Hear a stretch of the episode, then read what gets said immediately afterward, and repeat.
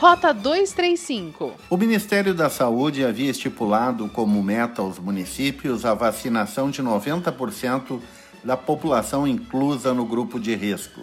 Conforme a vigilância epidemiológica de Canela, o município ultrapassou o alcance mínimo, chegando perto de 100% entre os públicos elencados.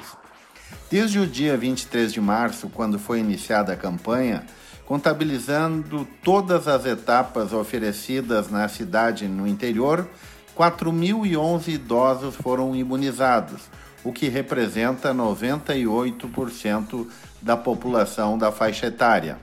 Já os trabalhadores da área da saúde que receberam a dose foram 572, o que corresponde a 95% da faixa. Em meio aos efeitos do fechamento do turismo na cidade, poucas semanas antes da Páscoa, a Chocolate Gramadense partiu para uma estratégia de focar as vendas pela internet e o público local e teve bons resultados reduzindo o estoque. A loja de fábrica vendeu o dobro da previsão inicial.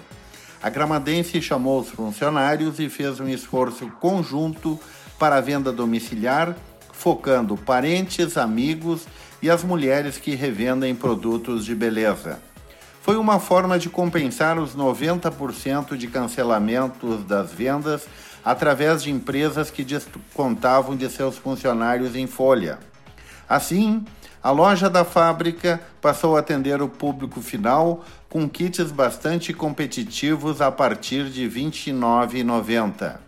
Acima de 100 reais em compras, a Gramadense dava embalagem gratuita. Tivemos que nos reinventar, comenta a diretora Danúbia Colombo de Lima.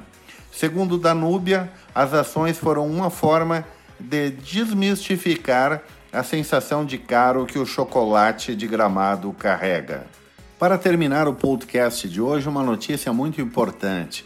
O combate ao coronavírus nas áreas de saúde social em Gramado poderá receber o reforço de 2 milhões e 700 mil reais.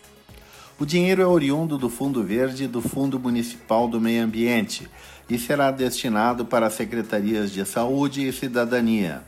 A proposta prevê a desvinculação de 20% do Fundo Verde, que possui 13 milhões em caixa, e 20% do Fundo do Meio Ambiente, que conta com 500 mil reais.